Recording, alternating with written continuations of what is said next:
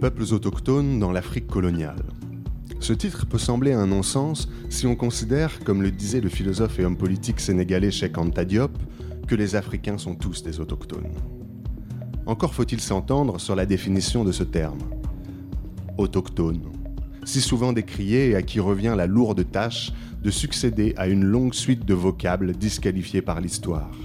Sauvage, primitif, indigène, premier peut-être bientôt, et j'en oublie.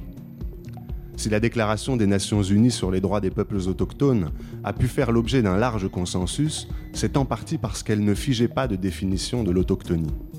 Pourtant, elle s'appuie tout de même sur un faisceau de critères qui sont aujourd'hui assez partagés antériorité d'occupation d'un territoire, continuité territoriale et culturelle avec les populations précédant la conquête ou colonisation de ce dit, territoire, mode de vie en étroite dépendance avec les écosystèmes locaux, attachement à des savoir-faire et des pratiques culturelles distincts de ceux des populations majoritaires. Mais notre but ici n'est pas de faire un plaidoyer en faveur de la notion d'autochtonie. Ce qui nous intéresse dans cette émission, c'est qu'une partie des populations africaines les plus marginalisées se reconnaît dans cette catégorie et qu'elle en fait un levier pour ses revendications. Il ne nous semble donc pas anachronique de nous demander comment ces peuples qui aujourd'hui se considèrent comme des autochtones de l'Afrique, les Bushmen de l'Afrique australe, les Touaregs du Sahel, les Pygmées de l'Afrique équatoriale et bien d'autres, ont été traités par les colonisateurs, par les populations majoritaires également. Hélas, nous avons bien conscience que comme l'histoire des croisades vue par les Arabes, celle de la colonisation africaine vue par les Africains reste encore largement à faire, et ce d'autant plus qu'on s'intéresse à des populations minoritaires. Cette émission n'aura donc pas la prétention de combler ce manque, elle se contentera de donner quelques pistes de réflexion à partir du cas méconnu en France de l'empire colonial portugais, lequel, s'il n'a pas été le plus étendu d'Afrique, a été le premier à s'y établir et le dernier à s'en retirer. Pour ce faire, nous serons accompagnés ce soir d'un jeune historien, Victor Barros, doctorant de l'Université de Coimbra au Portugal, et d'une jeune anthropologue, Carolina Cardozo, doctorante également, et membre du laboratoire d'ethnologie et de sociologie comparative de l'Université Paris-Ouest Nanterre. Bien sûr, des chroniques, des chansons et des archives ponctueront l'émission, et le public, c'est-à-dire vous, présent ici, aura, euh, comme d'habitude, le dernier mot pour poser des questions et apporter ses témoignages.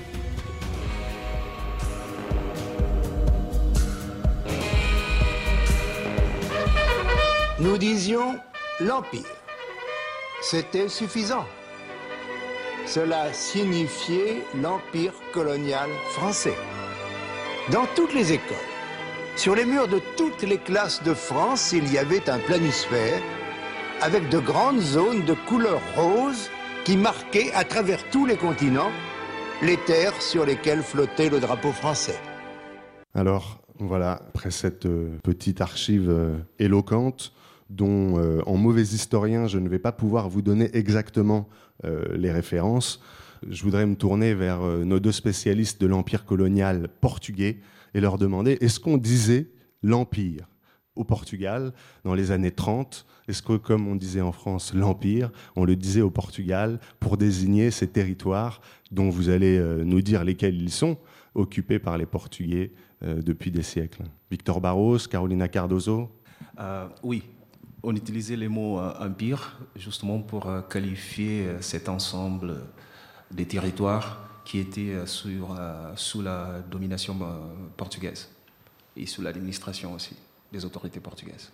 Est-ce que vous pouvez rappeler à quel territoire faisait, correspondait ce mot empire Oui, pour être plus précis, euh, quand on parle de l'empire portugais, il faut rappeler aussi que euh, Portugal, c'était un des premiers pays à lancer dans l'expansion maritime au XVe siècle.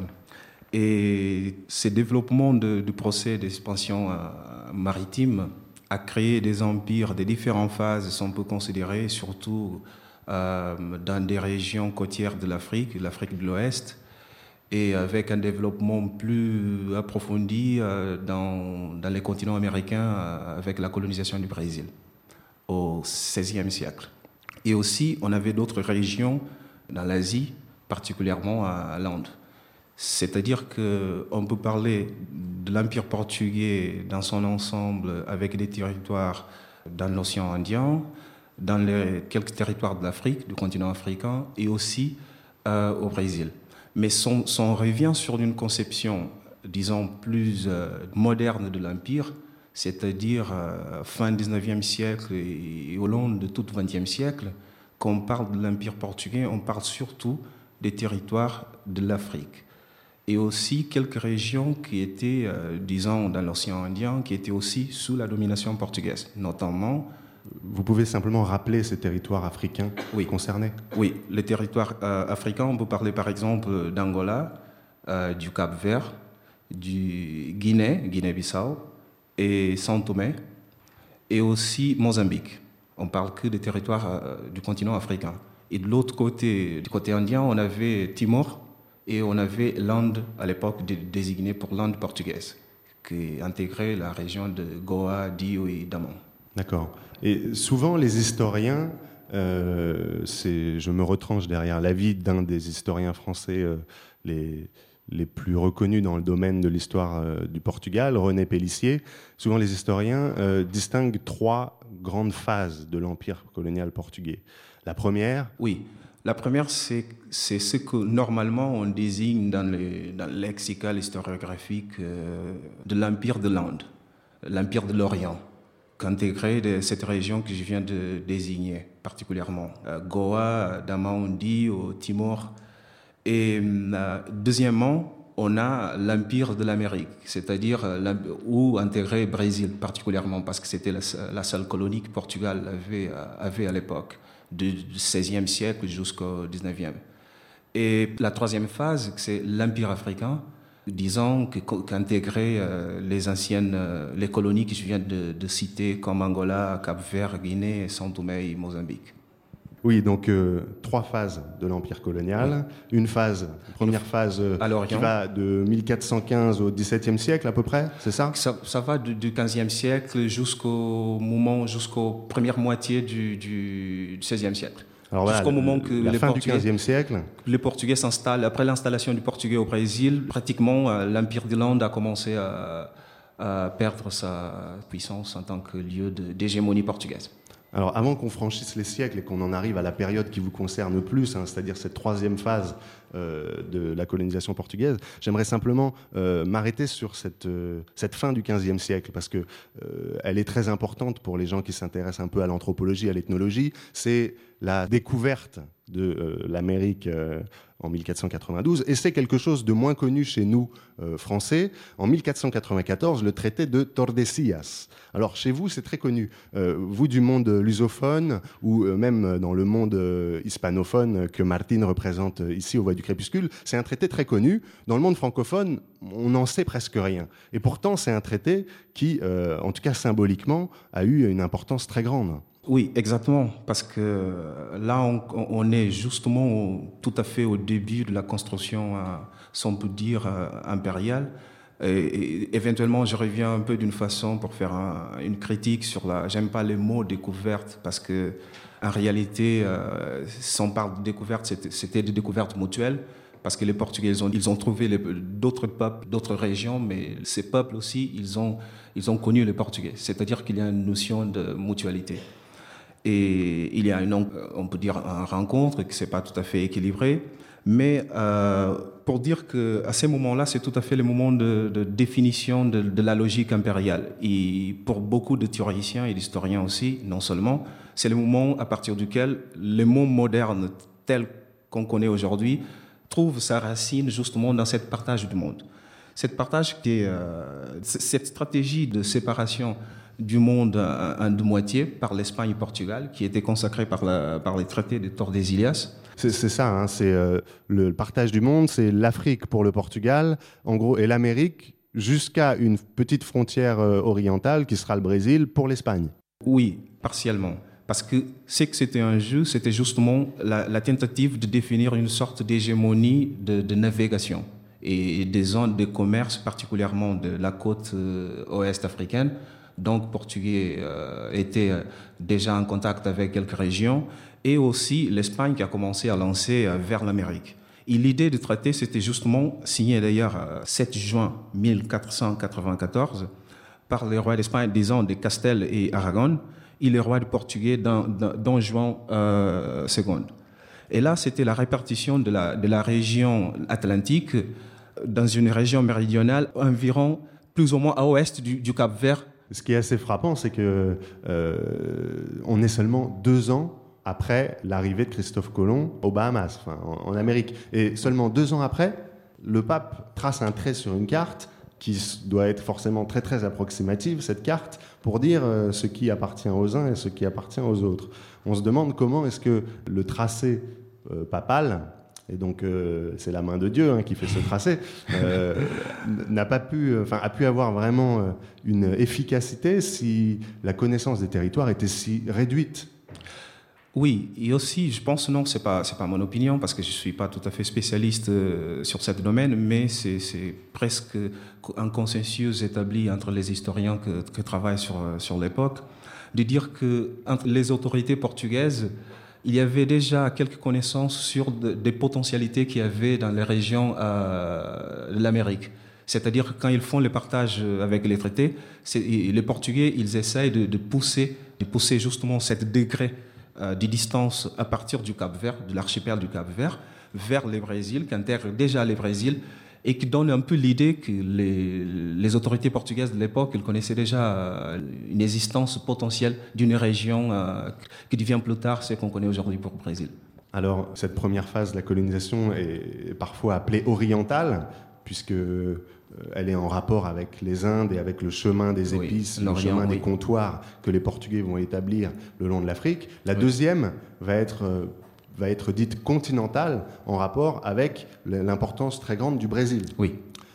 J'aimerais que vous nous expliquiez comment est-ce que la croissance de, cette, de l'importance économique et politique du Brésil euh, à partir de cette deuxième phase de, la construction de l'Empire a transformé la façon dont le, le Portugal, dont les colons, entraient en relation avec les populations locales. Parce que j'imagine que quand on fait des comptoirs, des petits comptoirs le long des côtes africaines. Et quand on colonise ensuite le Brésil et qu'on le peuple avec des, des, populations euh, rendues à l'état d'esclavage qui viennent d'Afrique, on n'a pas les mêmes relations avec les, les, peuples avec qui on traite. Oui, il faut considérer deux éléments intéressants là-dedans. Et d'abord, la route, disons la navigation vers l'Orient, euh, les Portugais, étaient, à cette époque, ils n'étaient pas les seuls à monopoliser cette route de navigation. Deuxièmement, euh, le Brésil euh, représentait à l'époque une sorte de potentialité au niveau agricole et aussi par rapport à sa richesse dans, dans tous les niveaux, surtout exotique, cette, beauté exotique qu'on peut trouver par exemple dans la description des, récits de voyage ou des premiers récits de voyage qui étaient publiés et qui donne un peu cette idée d'une potentialité d'un monde à construire. Et deuxièmement, un, élément qu'on ne peut pas passer de côté, c'est justement euh, l'usage euh, de l'esclavage, justement, qui va devenir un moteur euh, très intéressant dans cette concurrence, surtout, sachant qu'il y a aussi d'autres puissances européennes qui sont à l'époque en jeu dans cette commerce vers l'Orient et aussi vers l'Amérique du Nord. Et dans ce contexte, l'utilisation de l'esclavage pour faire profiter des richesses du Brésil, c'est un élément très important qui va complètement changer toute la donne. Et est-ce qu'on sait quelles étaient les populations principales touchées par l'esclavage portugais? Où est-ce qu'ils sont allés chercher ces esclaves? Oui, à l'époque, la désignation, parce qu'aujourd'hui on connaît la région de la côte l'ouest de l'Afrique, et c'est une région qu'aujourd'hui on connaît par sa, propre géométrie, euh, sa propre cartographie, ses frontières qui étaient définies. On connaît cette région par pays. Mais à l'époque, il n'y avait pas ces pays. Il n'y avait pas ces pays qu'on connaît aujourd'hui sur la carte. À l'époque, ça concerne plus ou moins la région qui vient du Sénégal vers, je parle dans, dans un premier temps, du Sénégal vers jusqu'au où c'est aujourd'hui Sierra Leone. Et à l'époque, c'est Sierra Leone, oui.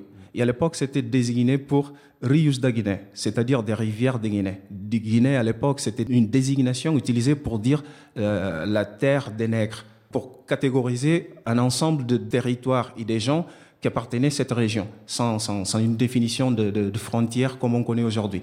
Et pour faire une cartographie plus précise, et dans une première moment, disons, du Sénégal jusqu'à Sierra Leone, et plus tard, euh, on, trouve la source principale de, d'esclavage du Brésil, c'est Angola, pratiquement toute la 16e siècle. jusqu'au jusqu'au 19e. Du 16e siècle jusqu'au 19e, ce sera l'Angola. L'Angola, oui. Et donc, euh, comment le royaume du Portugal va-t-il s'établir en Angola pour créer un réseau d'approvisionnement en esclaves?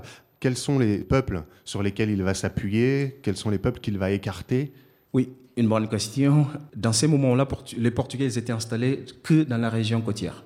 Ils ont installé ces que, des points de repère intéressants et ils ont créé, euh, ils n'ont pas créé, ils ont négocié avec des gens du continent, qui étaient sur le continent, et qui donnaient des, des main-d'œuvre et des individus qui étaient convertis en, esclaves. Il faut considérer ça. Et parce qu'on n'a pas un contact direct, un contact, disons, des Portugais qui vont à l'intérieur, qui vont dans la campagne, qui vont dans l'interland de l'Afrique chercher, chercher l'esclave. Il y avait ce que les Portugais désignaient à l'époque des feitorias, c'est-à-dire feitoria, feitorias. En français, on dit factorerie parfois, mais on... Oui, disons que les mots, c'est un mot portugais. Mhm. Et c'est une espèce de, c'est pas une espèce, la définition, c'est un point de repère commercial d'échange. Et c'est à partir de ces euh, feitorias à travers duquel le Portugais il faisait des contacts, il faisait des échanges, et ils achetaient aussi des, esclaves, ils faisaient des échanges de marchandises euh, avec des gens qui étaient installés sur place et qui allaient chercher, et qui allaient négocier, et qui allaient capturer, et des gens euh, qui sont devenus euh, l'esclave. D'accord. Parce que dans l'histoire de la colonisation, on apprend tout le monde apprend ça à l'école, j'imagine qu'au Portugal c'est pareil, qu'à partir du 19e siècle, il y a deux grandes euh, idéologies qui s'opposaient. L'idéologie euh, assimilationniste et l'idéologie euh, associationniste de l'indirect rule, le règlement indirect. C'est que les pays latins étaient plutôt assimilationnistes et les pays anglo-saxons et germaniques plutôt associationnistes. Est-ce que dans ce que vous dites là, d'une certaine façon, on ne peut pas dire que avant le 19e siècle, quand la colonisation n'était que l'établissement de comptoirs ou que la traite négrière et le, peuplement par les esclaves de colonies euh, de travail, tout le monde était associationniste. Il n'y avait pas d'assimilationnisme. Est-ce qu'il y avait déjà l'idée que euh, ces esclaves, ces, populations pouvaient devenir euh, des semblables pour les Portugais? Alors, c'est intéressant parce que quand on fait l'interprétation aujourd'hui euh, de la façon comme euh, les autorités portugaises, ils ont justifié au XXe siècle, au XIXe siècle d'abord, la question de l'empire, les discours sur l'empire, on trouve justement euh, une des justifications vient justement de cette politique, disons, cette idée d'une sorte d'assimilation à la portugaise qui vient depuis les premiers contacts des Portugais avec les populations indigènes. Complètement faux. C'est qu'un discours colonial, un discours de propagande coloniale. Parce que les Portugais, euh, à l'époque, si on parle de 15e siècle, 15e, 16e siècle, ils étaient que sur la région côtière. Ça ne signifie pas qu'ils n'avaient pas des contacts, quelques contacts, disons un peu épidermiques, avec des populations à, l'intérieur. Parce que on a déjà, il y a déjà des recherches et des résultats de recherches là-dessus, et qui montrent justement, intéressant à souligner, qui montrent justement comment un État au nord de Luanda avait établi des contacts avec les Portugais.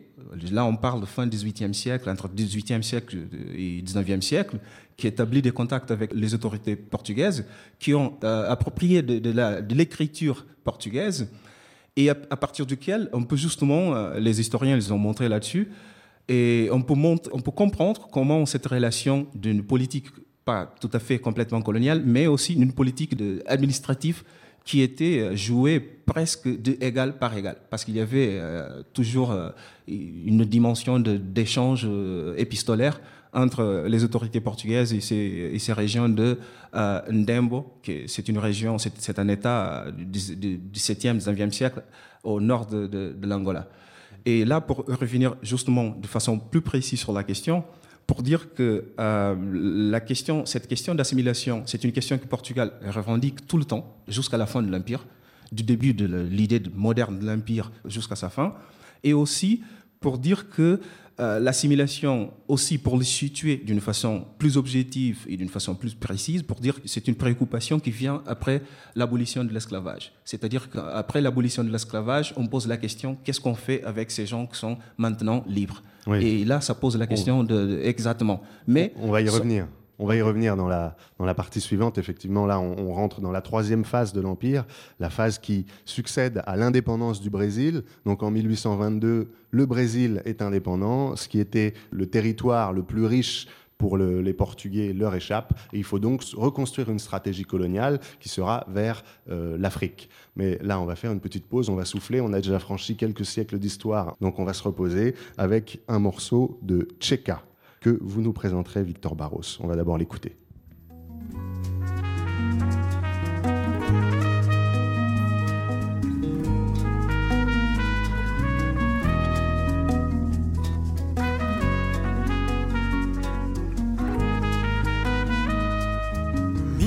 Mantenha tem que trazer para o amor.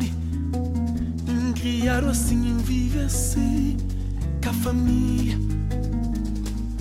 Mi panfla mantenha tem que trazer para o amor criar assim viver assim com a família. Na nossa família de moe que bandejado para saber a mim mantenha em cima Nana na nasabe famille limwe kabanda jalo. Basabira mine mangene nsima. Yeah nana flamantea. Yeah nana nadambinso me batizaram me criaram na caça ndambinsonga mikrinaro yakonshami mibatizaro mikriaro na kasanya nyadambinsonga mikrinaro na anana kupustendirare nana omorishanga sinsi nana kupustendirare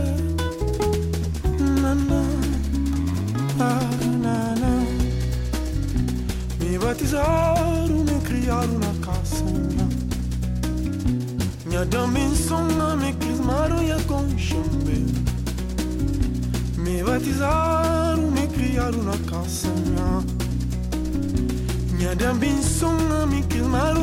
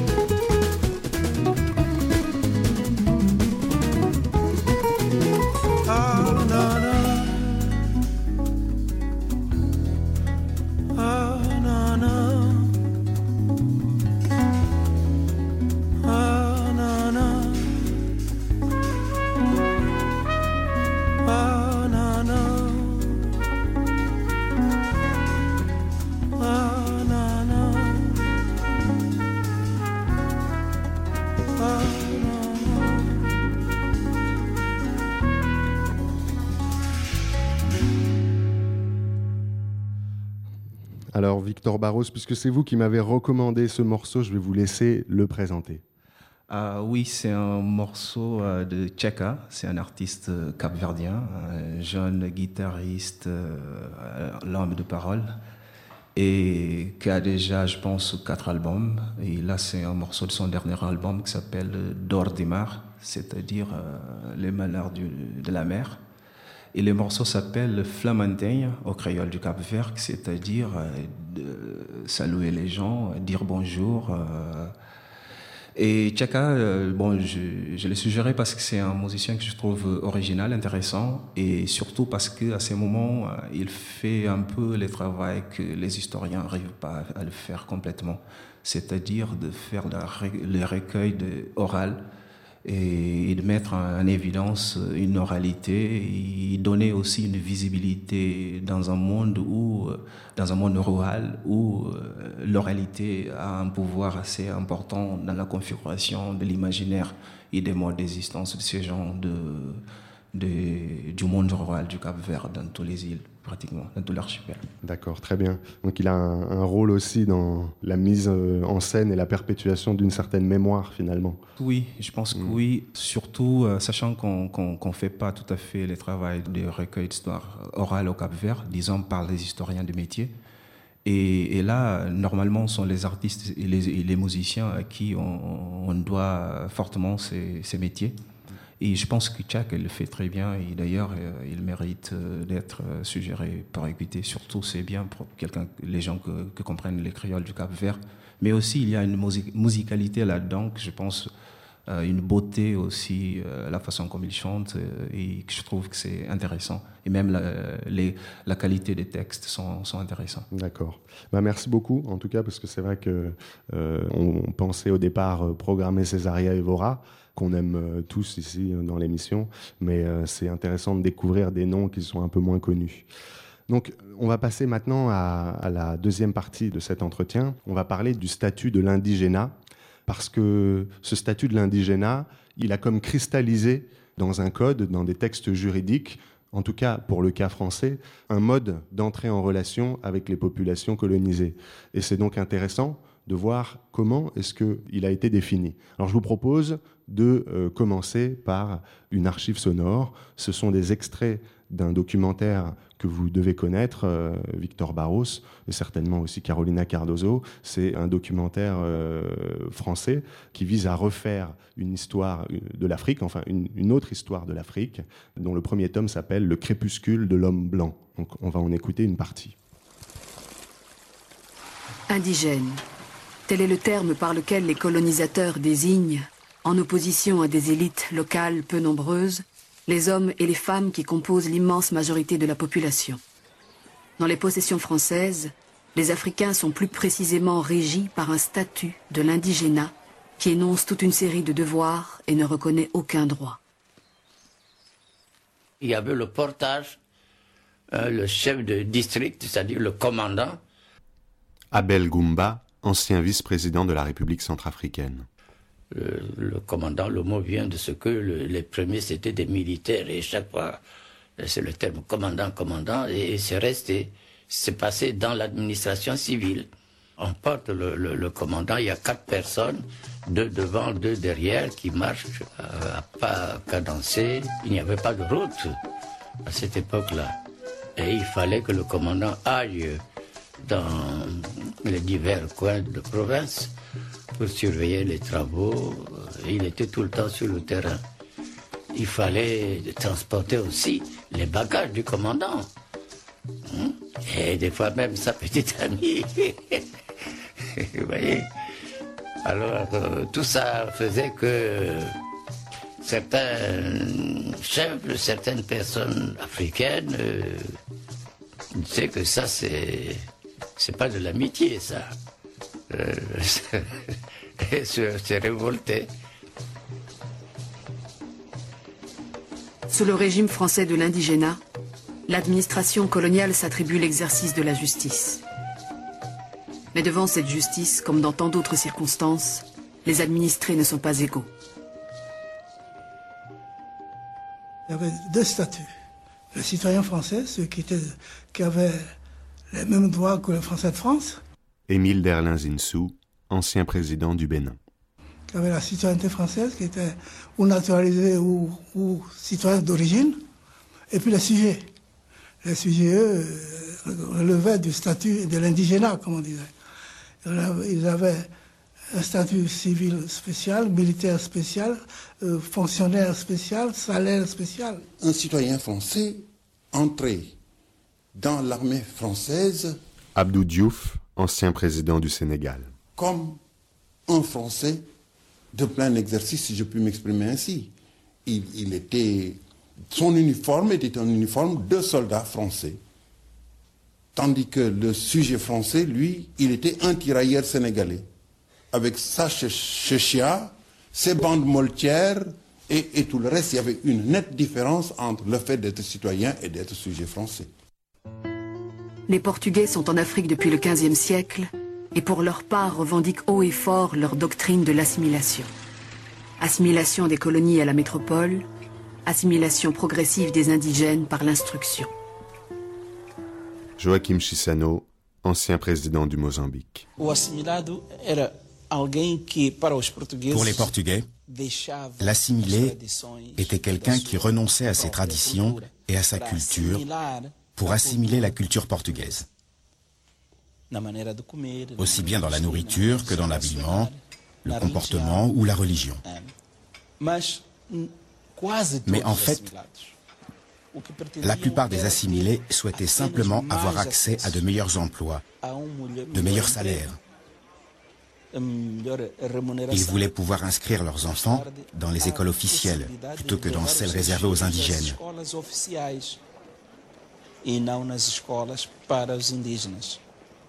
C'est ce qui a motivé mon père à demander l'assimilation. Mais je dois dire que mon père n'a jamais renié sa culture, ses racines, ses origines. À l'instar de beaucoup d'assimilés.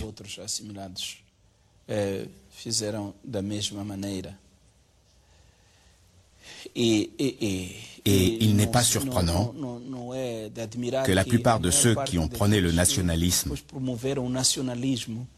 et la résistance au colonialisme aient été des assimilés. Alors, il y a beaucoup de choses dans cet extrait, et euh, je tiens tout de suite à préciser que c'est pas moi qui ai, qui ai fait se suivre la description de l'indigénat français et la description de l'idéologie de l'assimilation portugaise. C'est déjà dans le documentaire. Je n'ai fait que rajouter les voix.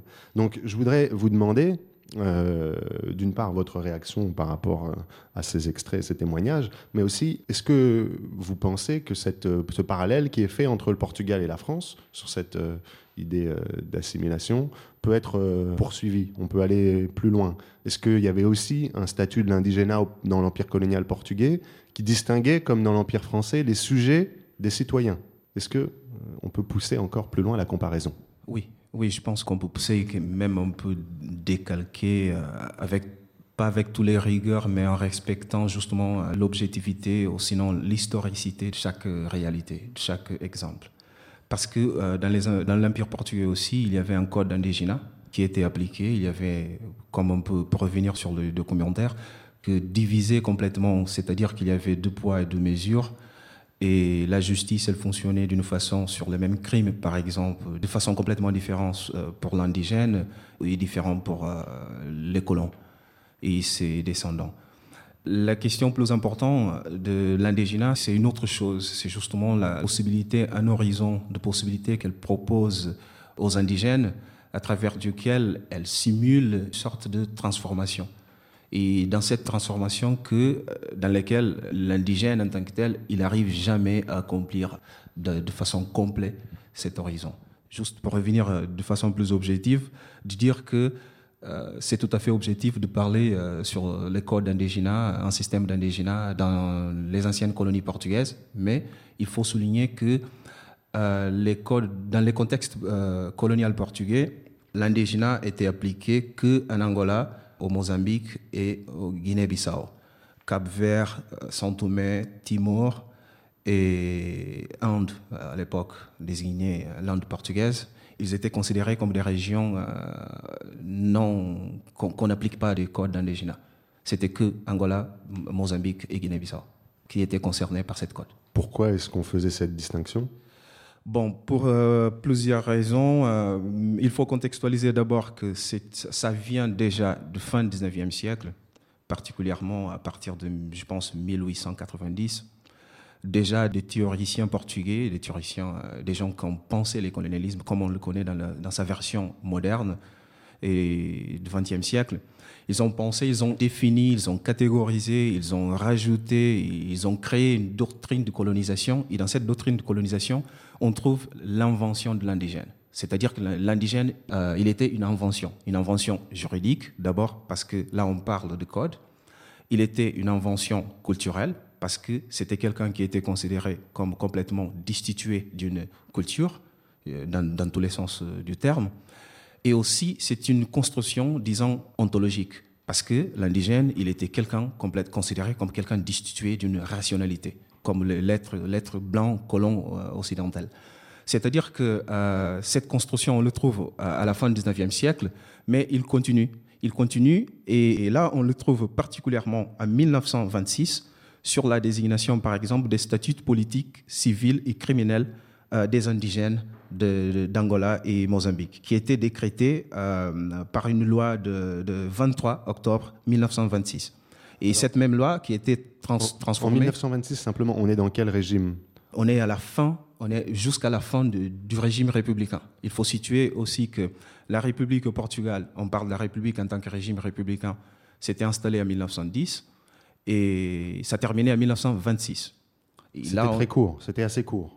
Euh, oui, là on était euh, dans la transition parce que c'est le moment justement à partir de 1926 qu'on va trouver toute une formation, toute une installation d'une dictature militaire, c'est-à-dire euh, parce qu'à l'époque c'était désigné comme tel, une dictature militaire et qui va gouverner Portugal jusqu'au moment, disons, officiel 1933 qu'on s'installe officiellement le, le régime l'État nouveau, c'est le salazarisme. Mais là, on est 26, on est entre la fin du régime euh, républicain, du républicanisme portugais dans sa tradition républicaine euh, et la dictature euh, militaire. Dictature militaire donc où Salazar va jouer un grand rôle Exactement. et qu'il va diriger jusqu'à la révolution des en 1974 dont on fête le 40e anniversaire. Mais sur le plan de la politique indigène, puisque c'est comme ça qu'il l'a nommé, il semblerait, enfin je me retranche derrière ce qu'en ce dit Armel Enders, dont je vous conseille le petit livre Histoire de l'Afrique lusophone, si vous n'avez pas envie de lire un gros pavé et que vous voulez connaître euh, quelques jalons de la colonisation portugaise, c'est intéressant.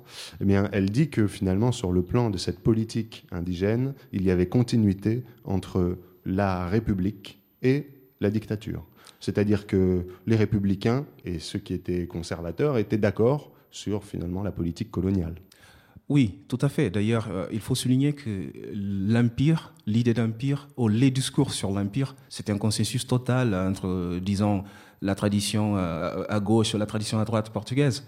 Et l'empire, c'était quelque chose, même à l'époque de la contextation euh, anticoloniale ou anti-salazariste, l'ensemble de, la, classe politique portugaise était complètement à faveur de l'empire.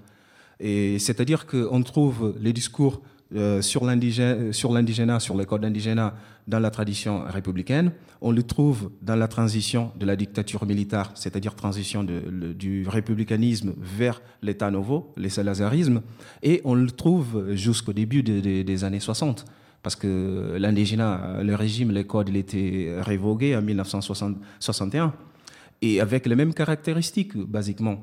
Et de même façon, cette idée de se retrouver dans une sorte de mission que Portugal doit accomplir dans les colonies et de, et de transformer les indigènes en portugais, entre guillemets, en vrais portugais. Et c'était quelque chose de, disons, de très suggestif dans le sens que non seulement parce que les Portugais, ils assumaient les tâches de développer un empire, mais justement parce qu'ils ont intériorisé l'idée que l'empire, on ne peut pas laisser l'empire parce qu'on perd notre, euh, quelque chose qui est déjà de nature presque organique de notre histoire. Et d'ailleurs, euh, c'est en 33 que Salazar vient définir l'idée d'empire comme quelque chose de l'essence de la nation portugaise. Et ça vient du 19e siècle, l'idée que Portugal ne peut pas vivre sans, son, empire, son empire colonial. C'est peut-être là une caractéristique euh, vraiment singulière du Portugal, qui, parce que c'est un tout petit pays excentré dans l'Europe, avait une relation euh, plus fusionnelle que les autres pays, en tout cas que euh, l'Allemagne, la France et la Grande-Bretagne avec son empire colonial, parce que c'était là qu'elle y trouvait sa légitimité. En tout cas, en ce qui concerne la continuité entre l'idéologie républicaine et l'idéologie salazariste des colonies, finalement, c'est un petit peu la même chose en France qui va se passer, puisque ce sera la Troisième République qui sera la plus enthousiaste dans la colonisation. Ce seront les républicains. Et euh, il faudra aller vraiment chercher très à gauche pour trouver des contestataires. Mais puisqu'on parle des idéologies, je propose qu'on passe tout de suite à... D'ailleurs, euh, je, peux rajouter un petit, un, petit détail que je pense que c'est intéressant pour montrer les spécificités de ces discours sur la question d'indigénat. Parce que euh, contrairement, par exemple, au Portugal, on trouve un discours presque homogène, consensuel entre l'élite politique euh, de l'époque. Et déjà, là, on parle de 26 sur les codes, les statuts politiques, civils et criminels des indigènes, 1926. Et en France, on trouve déjà dans les années, euh, dans les années 20 des contestations, des contestations des gens qui ont critiqué justement et qui ont considéré euh, l'idée euh, ou la, désignation et les codes d'indigénat comme une sorte de monstre juridique. Et là, c'est-à-dire, ce n'est pas une désignation, c'est pas une seule désignation d'une seule personne, mais on trouve plusieurs références là-dessus. Et il y a des travaux qui ont déjà montré cette contestation sur l'application du code d'indigénat. Euh, dans les anciennes, dans les colonies euh, françaises de l'époque. Il bah, faudra que vous reveniez nous en parler. Pour l'instant, on va euh, donner la parole à Martine pour la première chronique de cette émission. C'est à toi, Martine. Merci, Émile. Entre citoyens, l'égalité est la norme. Entre proches, l'affection. Ce sont des idéaux sur lesquels les Français et les Portugais pourraient facilement s'accorder. En matière ethnique et raciale, toutefois, les Français raisonnent unilatéralement à partir de la relation égalitaire entre citoyens. Une manie seulement égalée par la tendance symétrique des Portugais à concevoir les relations ethno-raciales à partir de l'affection domestique. Ces deux exagérations correspondent respectivement à l'idéologie républicaine et à un autre discours idéologique, moins connu en France mais capital au Portugal, nommé l'usotropicalisme. La version savante de celui-ci fut élaborée par l'anthropologue brésilien Gilberto Freire dans la première moitié du XXe siècle, dans une monographie dédiée à l'étude des relations entre maîtres et esclaves dans la maison latifundiste du Brésil colonial. Quelques années plus tard, le régime de Salazar au Portugal s'appropria sélectivement de cette notion à des fins de propagande colonialiste. Parce qu'il s'appuie sur des représentations collectives bien enracinées, certains éléments de la vulgate lusotropicaliste font partie aujourd'hui de ce qu'on pourrait appeler l'identité nationale des Portugais. Elle nous présente le Portugais comme un colonisateur sympa, cordial, chaleureux avec les colonisés, loin de l'indifférence glaciale des Anglais et du dogmatisme inflexible des Espagnols, qui ne regardent pas de trop haut ni à peur du côtoiement. Ainsi, l'une des spécificités majeures du style portugais de colonisation résiderait dans la disposition sans égale du portugais à partager ses biens avec les hommes et les femmes colonisés, notamment son lit avec ces dernières. Affranchi de toute névrose puriste, le métissage constant du sang et des mœurs, de la race et de la culture apparaît dans la vulgate lusotropicaliste comme l'un des traits des caractères de la nation portugaise, moteur indispensable de l'Empire. Le lusotropicaliste de rue, qu'est le portugais moyen, assigne naturellement les personnes de son environnement à des catégories ethno-raciales telles blanc, métis ou noir. Le républicain de rue, qui est le français moyen, bien sûr, fait de même, bien que ses ethnonymes préférés soient plutôt blancs, maghrébins et africains ou arabes.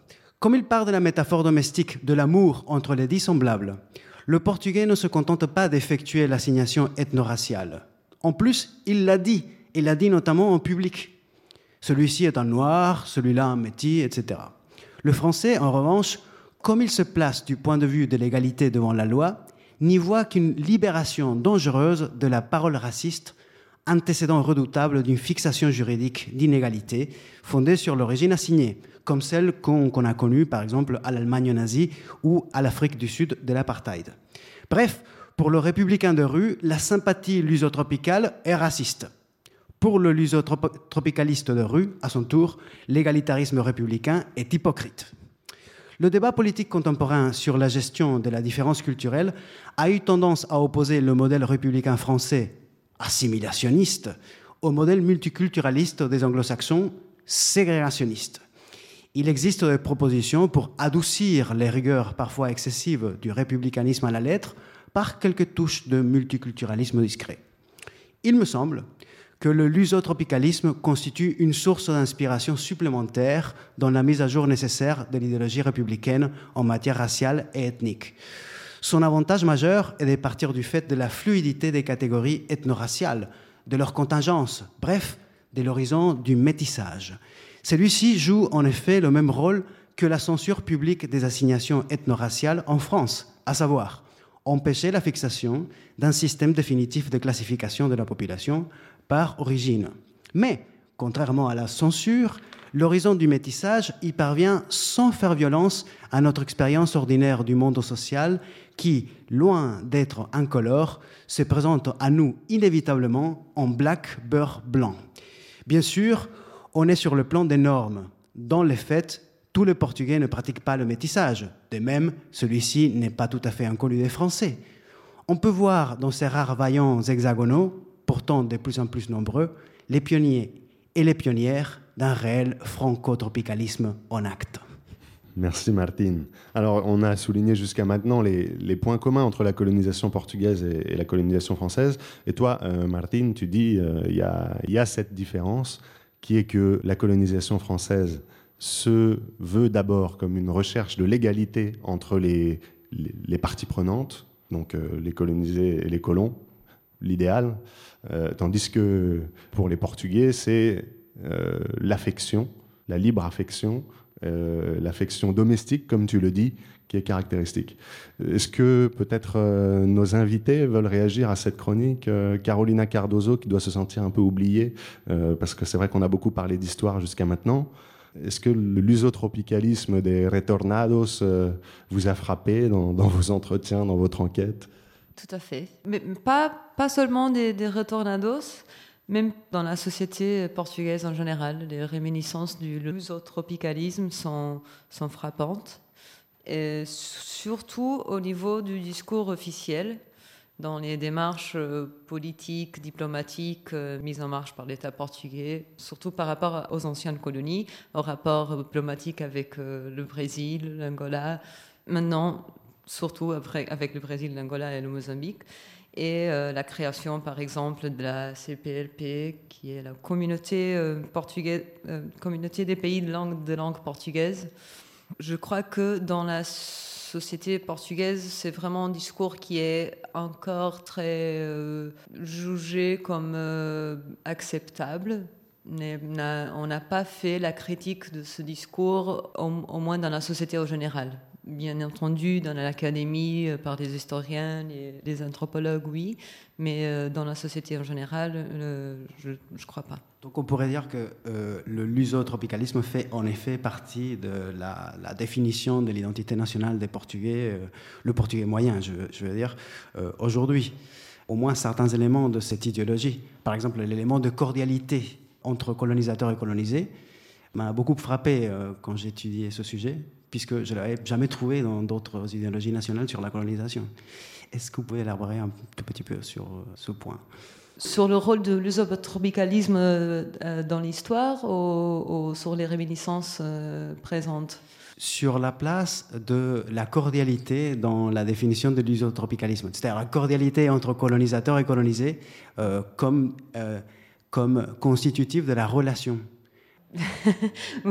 voilà, c'est ça. Euh, Gilberto Freire, qui était le sociologue brésilien qui a, écrit euh, plusieurs livres, il a travaillé la, théorie de, de Il disait que euh, les Portugais étaient particulièrement prêts à, à, se mélanger avec d'autres cultures. Ils étaient particulièrement tolérants. Et ça, parce que eux-mêmes ils étaient euh, le produit d'une mélange entre arabes euh, et euh, des peuples venus d'ailleurs en Europe. Donc en, étant eux-mêmes des hybrides, ils se mélangeraient très bien avec d'autres peuples et voilà. Et après, ce que bah, le, sociologue euh, brésilien, a écrit était beaucoup plus complexe que ça. Ça, c'est la vulgate euh, et la, façon dont euh, le Estado Novo, le, gouvernement portugais, s'est approprié de cette théorie et, et, de, et, de, la figure du propre sociologue, parce que L'État Novo a payé un voyage à, Gilberto Freire pour qu'il fasse le tour des, colonies portugaises et après pour euh, qu'il écrive un livre sur euh, ses, impressions sur les colonies portugaises. Donc ils, ont vraiment voulu avoir cette figure qui en plus venait du Brésil, qui était l'exemple maximal de la réussite de la bonne colonisation portugaise, puisque c'était euh, censé être une démocratie raciale. Donc, du, coup, il venait d'ailleurs. Et il était pris, enfin, ça, pour donner la date, c'était euh, pendant les années 60, euh, parce qu'il y avait un contexte extérieur euh, qui imposait un changement de politique à l'État Nouveau. Et c'est aussi à cette époque qu'on abroge le statut de l'indigénat. Et on fait tout un tas de politiques cosmétiques, disons, on change les noms des, choses, on n'appelle plus les colonies, c'est les provinces d'outre-mer ou les territoires d'outre-mer, c'est tout fait partie du Grand Portugal. Ce que, ce que vous décrivez, là, ces changements cosmétiques interviennent à quel moment? 51, pardon. 51. Oui, euh, enfin, oui, il change, 51, c'est le changement de, de, nom. Après, après 61, c'est l'abrogation totale de, de le statut de l'indigénat. Enfin, c'est quand tous les nés dans les, dans les territoires portugais sont des citoyens euh, portugais. Victor Barros, vous vouliez ajouter quelque chose? Oui, euh, justement pour revenir sur la question du, sur la chronique de, du Martine, pour dire que euh, l'utilisation des, des, des, notions d'affection domestique, pour situer un peu, euh, parce que ça peut donner l'idée que la colonisation, à travers tes chroniques, la colonisation portugaise, elle était romantique, etc. Mais ce que tu, que tu viens de le faire, c'est justement, bon, c'est une provocation, c'est justement euh, la reproduction un peu de cette, euh, de ce genre de discours, de ce genre de discours d'un colonialisme romantique, et, de situer un peu les choses pour dire que, d'abord, il y a des différents, il y a des différents moments, il y a différentes phases. Euh, on ne peut pas prendre le, le, comme euh, quelque chose de, transversal à tous les moments de la colonisation portugaise. C'est quelque chose que le régime va, les régimes, quand je parle de régime, je parle de salazarisme. Et salazarisme va utiliser, va utiliser euh, Gilberto Freire et ses théories, l'image de Gilberto Freire aussi voyage dans les colonies en 1951, à partir de cette date. Parce qu'avant, quand Gilberto Freire publie Casa Grande de Senzal en 1933, et l'ouvrage, elle était mal reçu au Portugal parce qu'il parle de métissage. Et à l'époque, on avait, dans les années 30 au Portugal, on avait deux, deux versions, deux courants, disons, sur la question des contacts des Portugais avec les, les peuples indigènes. On avait la version qui dit, bon, on approuve le euh, métissage, on approuve parce que Portugal, il a une tradition, dans sa, dans sa tradition colonisatrice, il, il contacte, établit des contacts avec des populations natives. Et il y a aussi une autre côté qui dit non, écoutez, là, on est dans un champ de bataille, dans un champ de jeu, et on est dans la course vers la civilisation, les gens, les populations indigènes qui sont dans les conditions d'arriver à la fin de cette course, elles vont évoluer et arriver à la civilisation. Celles qui n'arrivent pas à continuer cette course, elles vont disparaître complètement par, par la force de la civilisation là pour dire que l'utilisation de l'œsotropicalisme, qui devient quelque chose aujourd'hui, disons, ces réminiscences, c'est quelque chose euh, au, mini-présent, euh, transfiguré, euh, cosmétisé. on trouve un discours l'œsotropicaliste avec complètement changé et avec quelques expressions même aujourd'hui, dans, certains politiques, dans certains groupes d'élite, et aussi même dans, dans certaines façons de célébrer l'idée de l'usophonie. Et pour une précision historique euh, plus objective, pour dire que cette idée d'un romantisme des Portugais avec les, populations indigènes, ça vient déjà du fin du 19e siècle. On trouve, moi dans mon travail là-dessus, j'ai déjà trouvé quelques références des théoriciens portugais qui ont pensé la colonisation portugaise à la, à la fin du 19e siècle et qui ont commencé justement à suggérer cet contact des Portugais, cet romantisme euh, qui, qui vient d'une sorte d'humanisme propre, parce que les Portugais, c'est une mélange, parce que là, ça vient automatiquement avec la définition de, de la forme comme la nation portugaise, elle était formée euh, avec la contribution de différents peuples. Et aussi, on le trouve quelque chose, quelques échos que Gilberto Freire, en 1933, il va publier et qui va devenir, il faut, il faut souligner aussi, pour informer aux gens que ce qu'on connaît aujourd'hui comme l'usotropicalisme, c'est une construction, parce qu'à l'époque, Casagrande Saint-Sal n'était pas encore l'usotropicalisme. L'usotropicalisme, ça devient à partir de 1940. À partir de 1940, avec beaucoup de publications, et aussi les contextes internationaux. La politique internationale à l'époque, ça, a beaucoup favorisé justement ces genres de, discours, parce que là, on tombe directement sur l'assimilation. La, sur D'accord. Euh, bah, merci pour, euh, pour cet éclairage passionné sur la notion euh, apparemment controversée hein, de l'usotropicalisme. Mais bon, voilà, chers auditeurs, vous aurez peut-être pas tout compris, mais au moins vous savez que ça existe. Et on va passer tout de suite à la deuxième pause musicale de cette émission, avec un morceau que cette fois Carolina Cardozo nous a conseillé, Cutando de Bonga.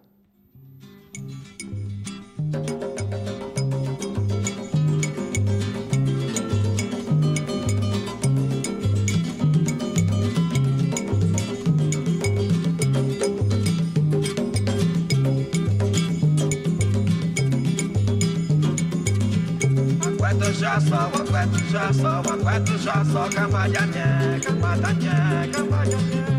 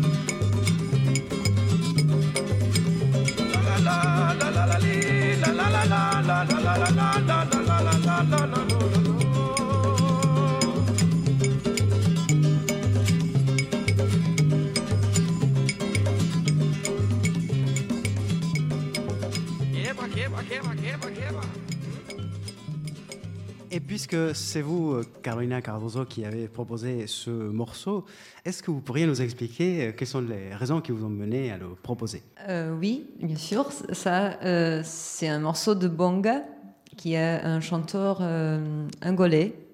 Et c'est un morceau qui s'appelle Kutando, d'un album qui s'appelle Angolas 72. Et lui, il était militant du, du MPLA, qui est le mouvement pour la libération de, l'Angola, un des trois mouvements qui a lutté contre les, forces armées euh, portugaises pour la libération de l'Angola. Et il, était, euh, il, a, il, a, une histoire de, de vie assez euh, intéressante. Il a été au Portugal en tant qu'athlète et il avait un nom portugais. Et par contre, son nom artistique était le nom en Kimbundu, je crois. C'est un peu le Yannick Noah angolais, en fait. Voilà.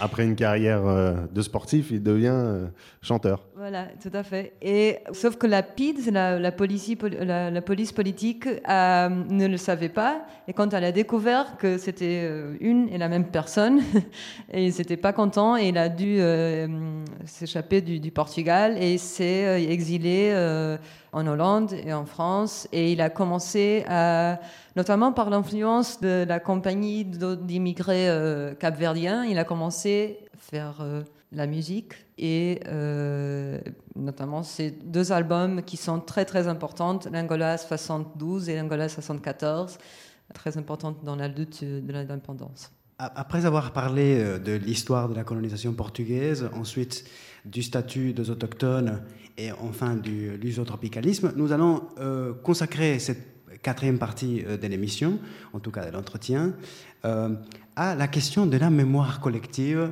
dans son lien avec le processus colonial portugais. Et je voulais demander à Victor Barros s'il pourrait nous présenter euh, brièvement son sujet de thèse qui porte précisément sur les commémorations d'Empire portugais dans les colonies africaines.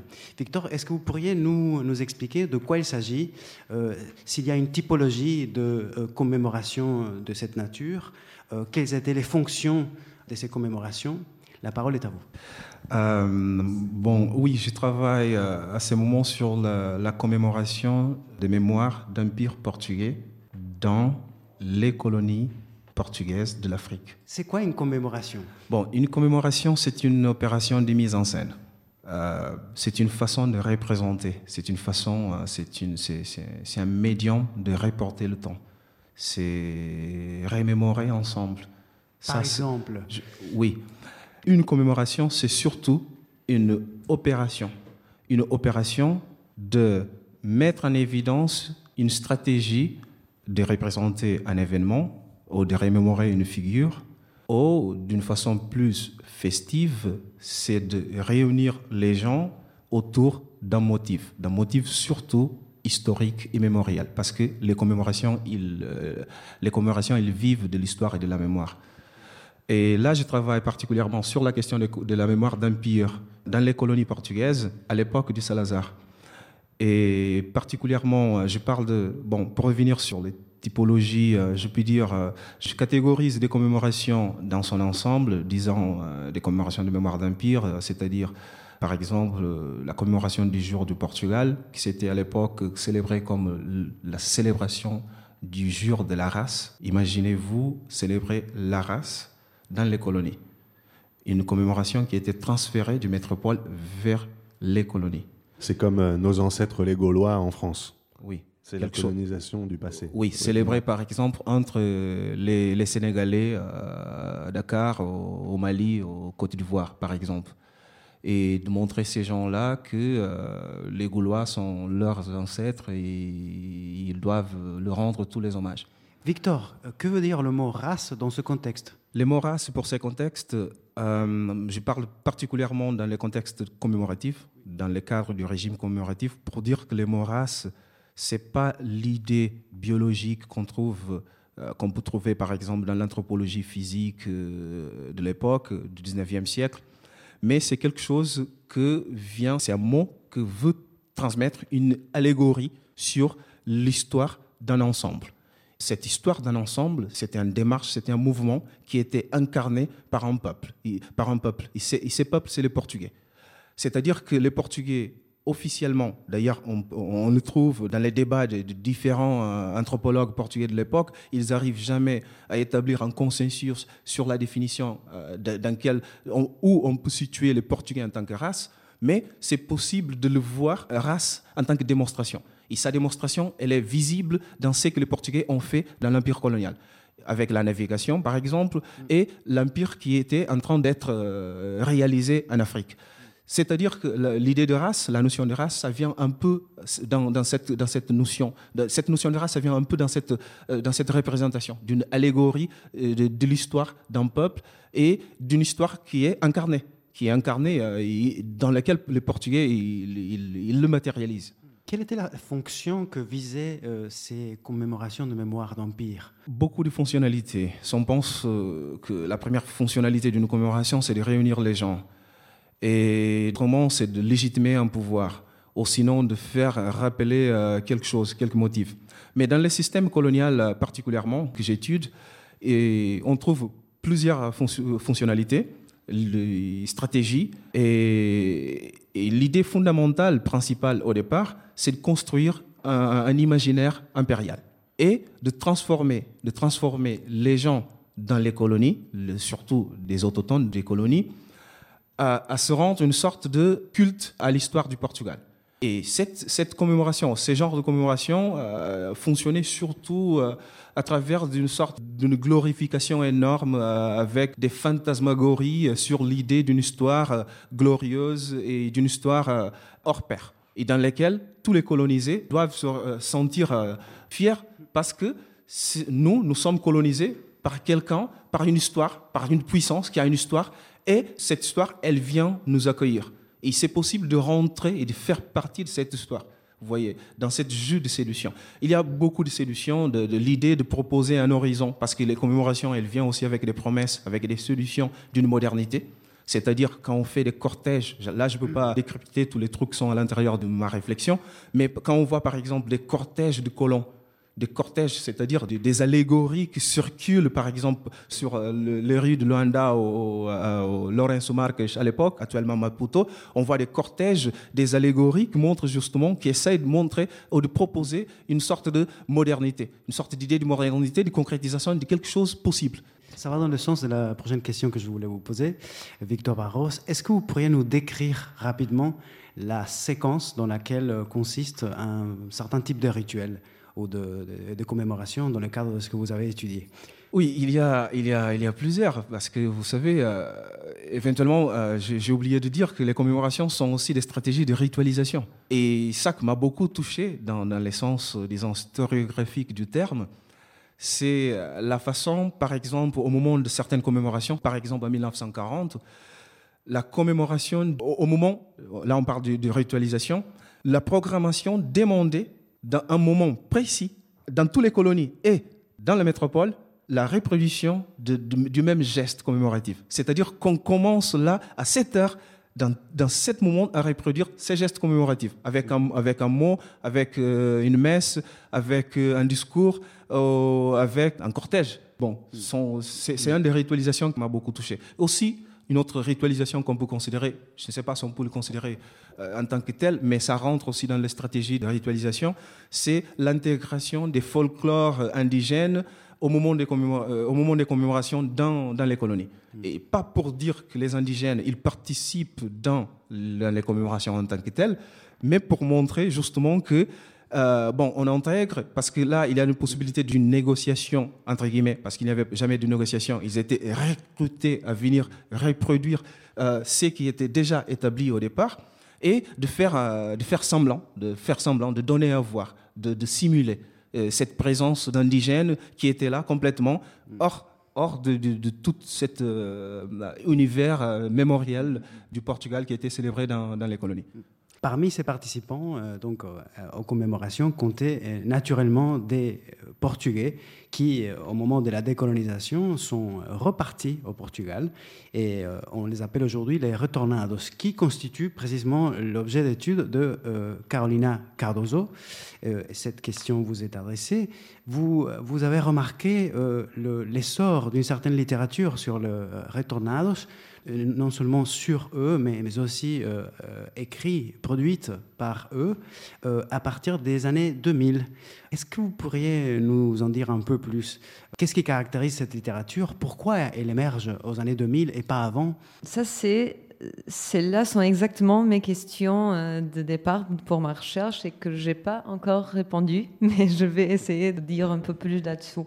Alors oui, c'est vrai, dans les, dans les derniers dix ans, on a commencé à euh, vérifier qu'il sont sortis pas mal de produits culturels, pas seulement des livres, mais aussi des produits de télévision, des euh, feuilletons, des séries historiques sur la mémoire non seulement colonial, ce que j'avais un peu plus euh, avant, et ni aussi seulement sur la mémoire des anciens combattants, ce qui a eu aussi son temps. C'est une troisième mémoire, c'est la troisième, c'est la, c'est la mémoire des, des rapatriés, ceux qui ont habité euh, les anciennes colonies. Les anciennes colonies de peuplement étaient que deux, c'était l'Angola et le Mozambique. Et euh, on parle d'une population de 500 000 euh, habitants qui, sont, qui ont dû retourner euh, à l'ancienne métropole maintenant. Et dans une période très courte, c'était entre septembre, novembre 74. Hmm.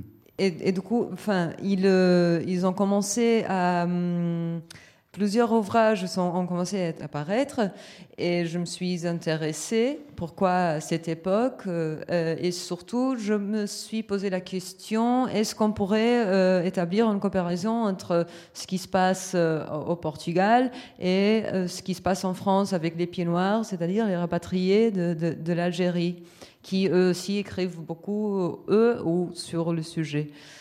Effectivement, il y, a, une différence énorme euh, de départ qui est euh, les, Français qui écrivent sur le sujet depuis, euh, depuis toujours, enfin, depuis l'événement eux-mêmes. Donc, il y a en résultat, il y a une énorme quantité de livres sur le rapatriement. Et, euh, et, pour le cas portugais, c'est pas du tout le, c'est pas du tout euh, ce qui se passe. Il y a aussi bien, bien sûr, euh, bien évidemment, une différence de, de dimension du marché éditorial. Mm. Mais, mais pour faire la comparaison, on parle de, des centaines de livres dont le thème est le rapatriement de, de Français de l'Algérie. Et pour, le, pour aller de Portugal, c'est que deux, trois dizaines maximum. Est-ce que la problématique des retornados a été aussi politisée au Portugal que la question des pieds noirs en France Pas du tout. Il y a les, les, euh, les dynamiques euh, d'associativisme euh, et les, les, revendications politiques qui ont eu place en France n'ont pas eu n'ont pas eu, c'était pas du tout la même expérience qu'on a vécue au Portugal. Et cela pour différentes raisons. Un premier lieu, il faut d'abord dire que le peuplement, euh, le peuplement des colonies portugaises était assez récent. Et, euh, il datait de deux, trois décennies. Enfin, ils ont commencé l'occupation euh, effective des territoires a commencé aux années 20, donc enfin 20, 30, mais surtout les années 50, c'était la, grande vague d'immigration vers, vers, les colonies de peuplement. Donc quand ils sont retournés au pays, ils habitaient pour 30 ans dans les colonies. Quand on parle de la France, enfin de l'Algérie, euh, spécifiquement l'Algérie, on parle d'une occupation qui, qui avait déjà 130 ans. Donc les familles étaient complètement enracinées là-bas. Elles, avaient euh, perdu ces liens avec les familles euh, en France, pour la plupart.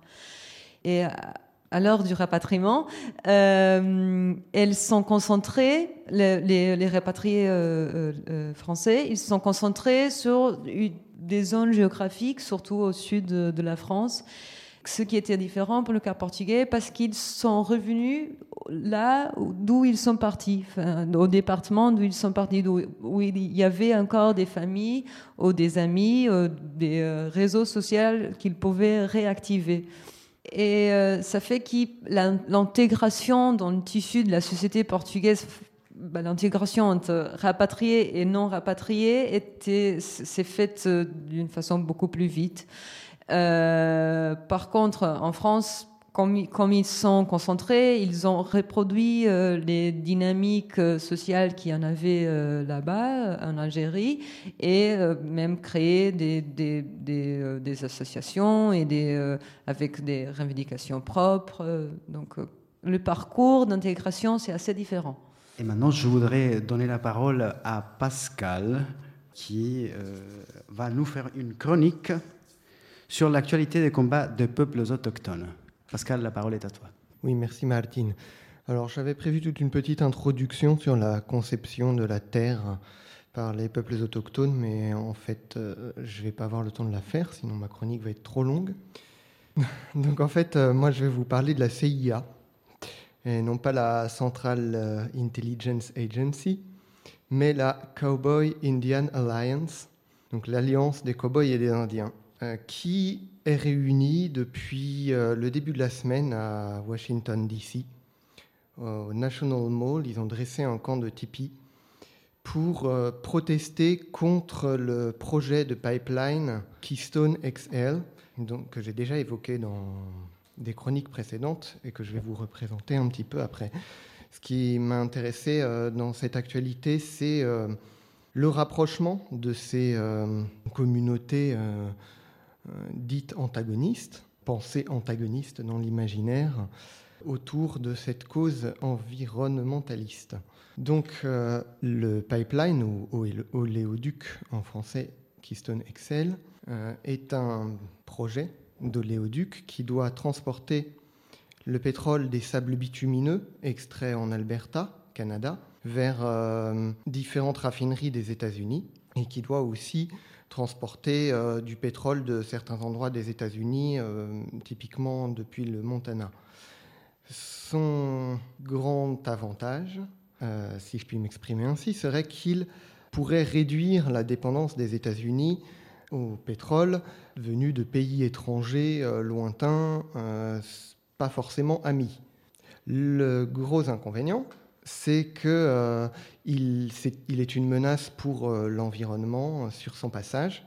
Il pourrait causer des dégâts, notamment la pollution de l'eau et de nombreuses expropriations. Alors son passage, c'est beaucoup de communautés autochtones au Canada comme aux États-Unis, et aussi des villes et villages pour beaucoup essentiellement peuplé d'Afro-Américains, et puis des propriétés euh, terriennes, petites propriétés euh, terriennes, souvent.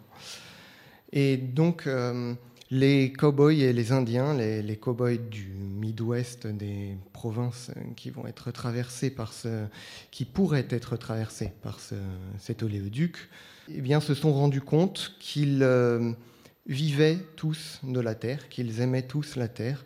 Et donc ils ont créé cette alliance qui en fait n'est pas la première du genre, puisque dans les années 80, hein, il y avait déjà eu une alliance entre cow-boys et indiens pour s'opposer à des projets d'extraction d'uranium ou de tests de munitions dangereuses euh, dans certaines régions comme les, les Black Hills.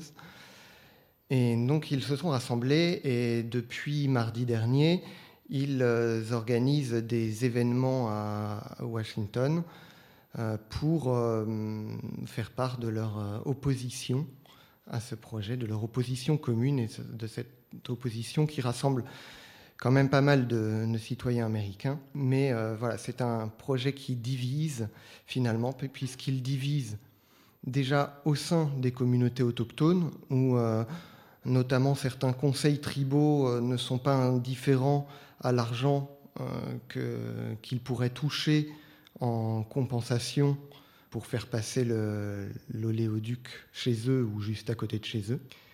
Et c'est un projet qui divise aussi euh, dans les hautes sphères politiques américaines et qui notamment est en train de devenir un enjeu au niveau des élections euh, à venir pour le Congrès, puisque le président Obama et le secrétaire d'État John Kerry qui a fait euh, de la lutte contre le réchauffement climatique son objectif principal et qui doit conseiller le président Obama sur la question.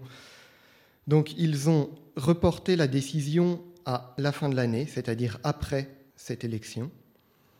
Euh, euh, oui, donc notamment l'un des enjeux c'est que des, de riches donateurs du Parti démocrate pourraient se retirer si euh, le président Obama autorisait ce projet. La Cowboy Indian Alliance a déjà d'ores et déjà annoncé que si le projet était approuvé, il continuerait la résistance. Et par contre, si le projet est rejeté, il est prévu qu'un autre projet de pipeline traversant le Canada d'est en ouest soit créé à la place. Merci Pascal. Là, tu nous donnes l'occasion de revenir à, la notion euh, d'autochtonie, puisque d'une certaine façon, ici, les autochtones sont aussi bien les cow-boys que les Indiens, et ce sont eux qui s'unissent pour s'opposer à cette nouvelle forme de colonisation qui est peut-être d'ailleurs celle qui caractérise ce début du, du 21e siècle. C'est la colonisation euh, menée par les grandes multinationales avec la complicité des États des sous-sols, que ce soit les mines, que ce soit euh, les oléoducs ou les, grands barrages, les peuples autochtones sur toutes les terres, euh, ou bien même tout simplement l'eau avec les bushmen, eh bien tous les peuples autochtones euh, aux quatre coins du monde doivent faire face à cette nouvelle forme de colonisation. Euh, je tiens à signaler votre attention, puisqu'on est au salon de lecture du musée du Quai Branly et que le Quai Branly euh, est un musée, organise des expositions, qu'il y a une exposition sur les Indiens des plaines jusqu'au 20 juillet 2014 et que vous pouvez donc vous y rendre. Aujourd'hui, ce sera peut-être un peu tard, mais une prochaine fois. Donc bon, euh, on va malheureusement pas avoir le temps de poursuivre dans cette euh, partie sur la, colonisation de la mémoire, des imaginaires des colonisés dont vous nous parliez, et euh, cette mémoire des ritornados qu'on n'a pas vraiment eu le temps d'explorer complètement, mais peut-être que par vos questions vous allez le faire, puisque maintenant c'est vous qui avez la parole, vous pouvez poser vos questions, témoigner, raconter des histoires qui vous sont propres, c'est à vous, prenez la parole comme vous le voulez. Je suis sûr que vous avez des questions. Bah, peut-être que votre question, Carolina Cardozo, va euh, rendre le public euh, plus disert. Euh, en fait, j'ai deux questions. Bon, je vais commencer. à ton avis, ces, commémorations dans les colonies étaient plutôt dirigées vers les indigènes ou les, les Européens C'était plutôt dirigé pour concerner les colons, les Portugais et ses descendants dans les colonies mais justement à travers de cette stratégie de séduire les indigènes. Parce que les indigènes ils étaient invités justement à participer, à participer dans cette, dans cette cérémonie. Et là, euh, l'idée, c'est justement de disséminer dans l'imaginaire des indigènes un ensemble de, de, références, des codes, de modes d'être, euh, d'images, à travers duquel on colonise l'imaginaire des indigènes de, de la colonie. Mais, mais, la cible finale, c'était quand même les, les Européens. Dans le sens que ils étaient, euh, c'était eux qui administraient les colonies. Et, et, que aussi, dans, il y avait toujours le peur de, de, de vouloir l'indépendance, des indépendances blanches. Donc, c'était dans l'intérêt de Lisbonne de, de maintenir les, les colons européens euh, bien proche de, Lisbonne, enfin du centre de l'Empire, ah en termes de, idéologiques. Oui, oui. C'est une question. Oui, tout à fait. Non, euh, c'est une question euh, intéressante qui vient tout à fait au, à ces, euh, des échos que j'ai déjà trouvés dans les sources. Parce que l'idée, d'abord, c'est de, de maintenir, donner aux colons une sorte de supplément, une sorte de supplément dans lequel, selon les sources, là je cite comme ça, oralement, mais selon les sources, d'éviter que les colons ne tombent pas dans la nostalgie, la nostalgie du centre de la métropole. Alors là, c'est une idée euh, principale. Deuxièmement, il y avait une sorte de, ce que j'appelle un peu de fantasme euh, impérial et qui mobilise l'idée de reproduire Portugal. Parce que je pense que là, c'est une caractéristique euh, intéressante à considérer euh, spécifique, pas totalement spécifiquement, mais, quelque chose que Portugal a beaucoup exploité, a beaucoup travaillé, a beaucoup euh, euh, disséminé dans les moyens de propagande. C'est-à-dire l'idée que, d'abord, Portugal, c'est une nation qui, dans sa constitution historique, elle, porte quelque chose possible de, reproduire au-delà de, son, de, sa, de sa matrice géographique de ibérique. Et parce qu'il y avait une sorte de essence, une sorte de, constance euh, lusitaine.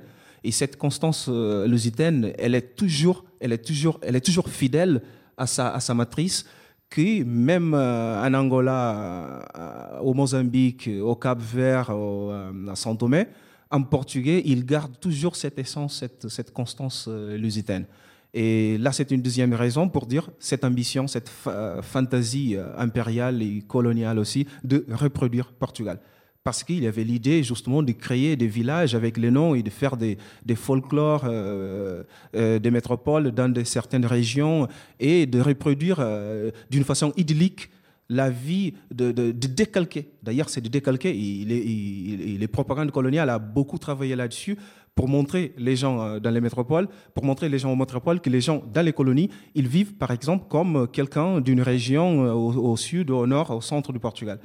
Et troisièmement, c'est pour impliquer les indigènes, parce que là, on est dans une, euh, là, on est dans une registre de justement de domination, de séduction, parce que le colonialisme ne fonctionne pas d'une façon mécanique, de haut en bas et hégémonique, et ni seulement par la force. C'est une, c'est une stratégie de séduction.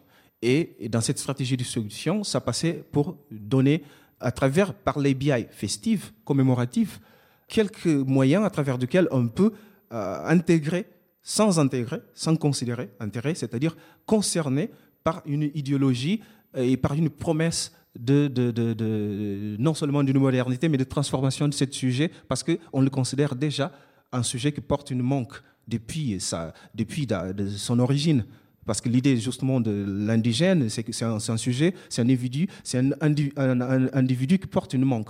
Et cette manque, il est possible de le, dépasser justement en, intégrant l'ensemble des codes, des modes et des références portugaises dans leur euh, mode d'existence. Et je pense que, troisièmement, ça, concernait, euh, ça concernait euh, fortement les, indigènes. Et, surtout, je pense que au niveau des colonisations, si on parle, de colonisation, je pense que la colonisation en tant que telle, en tant que procès, en tant que rencontre et en tant que conflit, ça, a beaucoup fonctionné au niveau des colonisations des imaginaires plutôt que des colonisations géographiques de l'espace. Parce que si aujourd'hui on se voit en tant que blanc, noir, métis, tout ça ce sont des constructions historiques. Et comme ça, ce ne sont, sont, pas des catégories fidèles, des catégories euh, objectives sont des, sont des, sont des, sont des constructions historiques. Et tout ça, ça euh, les commémorations euh, euh, faisaient passer toute cette catégorie qu'on peut imaginer. Et d'ailleurs, c'est un, dispositif qu'on peut, qu'on peut carrément trouver tous les éléments constitutifs du, du, système colonial. Alors, est-ce que, est que vous avez des questions désormais? Est-ce que vous êtes un peu plus inspiré? Sur cette colonisation des imaginaires, c'est quand même intéressant. Ah ouais, une question super. Est-ce que vous pouvez vous rapprocher peut-être du micro? Ce sera le micro n'ira pas très loin jusqu'à vous, je pense, mais vous, vous pouvez aller loin jusqu'à lui. J'avais une question sur l'usotropicalisme en Angola justement, savoir comment euh, il y avait eu des répercussions, est-ce qu'il y avait eu un métissage euh, qui était aussi euh, criant qu'au Brésil, ou comment ça avait été interprété en fait, ce métissage brésilien en Angola? Est-ce qu'il y avait des similitudes euh, vous parlez des similitudes entre euh, l'idée de métissage du Brésil. Ah, ok. Bon, il y avait quelques échos, si on peut dire, dans certains, euh, dans certains intellectuels à l'époque, intellectuels angolais, l'époque, notamment, je, je, parle par exemple, il y a quelques échos, par exemple, critiques sur l'usotropicalisme euh, chez euh, Mario Pinto d'Andrade. Et, euh, et, je pense aussi sur Mario Roy. Mario Roy, je pense. Je ne me souviens plus le nom, mais je pense que c'est Mario Roy. Oui. Mais je peux vous confirmer, je peux vous confirmer de façon plus objective si ça vous intéresse vraiment la question. Parce que, en fait, la question de l'usotropicalisme, il n'y a pas une comparaison, il n'y a pas une comparaison objective directe. Mais il y avait un mythe, mais c'était un mythe qui était fabriqué par les discours hégémoniques portugais. Portugais, quand je parle portugais, les discours du métropole, qui avait l'idée de reproduire, de faire d'Angola une sorte de Brésil, de l'autre côté de l'Atlantique. Et c'est quelque chose qui vient du 19e siècle, parce que quand ils ont perdu le Brésil, quand ils ont perdu le Brésil, l'idée c'est de faire d'autres Brésil en Afrique. Et l'idée de transformer l'Angola d'autres pays, d'autres colonies euh, dans une sorte de Brésil, c'était, euh, c'était, euh, ça, faisait partie de cette fantasmagorie impériale portugaise. Mais sans, comparaison objective, parce que ce n'est pas, c'est pas les mêmes échelles de, transformation, ce n'est pas la même échelle de, métissage. Mais il y avait des intellectuels, des intellectuels angolais à l'époque, qui ont justement prononcer là-dessus sur la question du, métissage, justement en montrant en montrant justement cette relation du, portugais avec les peuples indigènes et la possibilité d'une transformation du, un horizon, possibilité d'Angola de, devenir une sorte de Brésil. Et d'ailleurs, je me souviens carrément d'un idéologue portugais qui a écrit un ouvrage parce qu'il a, il a, fait un, euh, il a fait un voyage euh, en Angola, euh, bah, je pense, dans les années 30. Il a écrit quelque chose, un reportage, un truc comme ça. Et l'idée, c'est, il donne l'idée, il donne l'idée. D'ailleurs, c'est intéressant de voir comment il, donne l'idée de quelqu'un qui arrive au Brésil. Mais arrive au Brésil, mais c'était un, un, faux Brésil. À l'époque, euh, l'échelle de métissage, on parle du Brésil d'une colonisation effective, euh, ponctuelle, avec des, avec des, gens qui sont déportés comme esclaves au, au, Brésil. Et en Angola, les Portugais, ils avaient une, présence côtière basiquement. Et il faut aussi euh, rappeler que la définition totale de la frontière de l'Empire, jusqu'aux jusqu'aux années 30 du XXe siècle, Portugal était en train de définir, euh, de, définir et, d'accalmer les résistances euh, des, peuples euh, indigènes à l'intérieur d'Angola et de Mozambique et de Guinée aussi. C'est-à-dire que là, on ne peut pas le comparer d'une façon trop catégorique, mais c'est vrai, là vous avez raison, que dans les discours coloniaux, il y avait une ambition de dire que l'Angola, c'est une sorte de Brésil.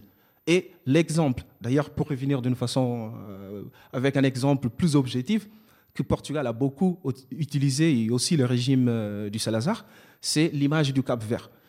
Parce que comme c'était une société qui était peuplée avec des esclaves euh, de la côte ouest africaine, au bout d'un moment, comme Cap Vert n'était pas intégré comme colonie d'indigénats, Cap Vert était utilisé comme une sorte de Brésil en miniature. Alors, si on arrive à faire Brésil, ils vous montrent que au Cap Vert, on a déjà une Brésil en miniature. C'est possible de transformer aussi euh, Mozambique et, Angola en Brésil et de, créer des Brésil en, Afrique parce que ça, ça fait partie.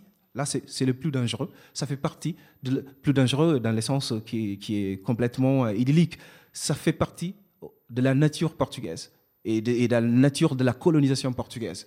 Merci Victor Barros. On va peut-être euh, conclure en vous remerciant. Tout d'abord, vous qui vous êtes déplacé, qui avez écouté avec attention pendant 1h45 minutes euh, nos échanges, nos chroniques, nos archives et nos interventions à nous autres animateurs. donc merci d'être venu. Vous pourrez encore revenir en juin pour la dernière émission de l'année sur l'anthropologie de la ville cosmopolite, où on va s'intéresser à la ville de Paris, qui est un bel exemple de ville cosmopolite, et on va vous montrer comment est-ce qu'on peut faire de l'anthropologie, même la plus exotique qui soit, à Paris. Euh, ensuite, euh, je remercie bien sûr nos invités, Carolina Cardozo et Victor Barros, d'être venus, de s'être prêtés à l'exercice. On donne la parole aux jeunes chercheurs et on est content quand ils viennent. Ils acceptent pas toujours, ils osent pas toujours, alors quand ils osent, on est content. Euh, je remercie aussi Henri, réalisateur motivé de Radio Campus Paris euh, et qui, je suis sûr, commence une brillante carrière dans notre institution. Merci à toi, euh, Pascal, pour ta chronique sur les combats des peuples autochtones. J'espère que tu auras donné envie aux gens d'aller euh, suivre ce combat parce que c'est un combat qui, se tient en ce moment même et peut-être aussi d'aller voir l'exposition Indien des Plaines. Merci, Martine, pour ta chronique et ta co-animation. Et merci à l'équipe du Salon de lecture du Quai Branly. Voilà, bonne soirée à tous.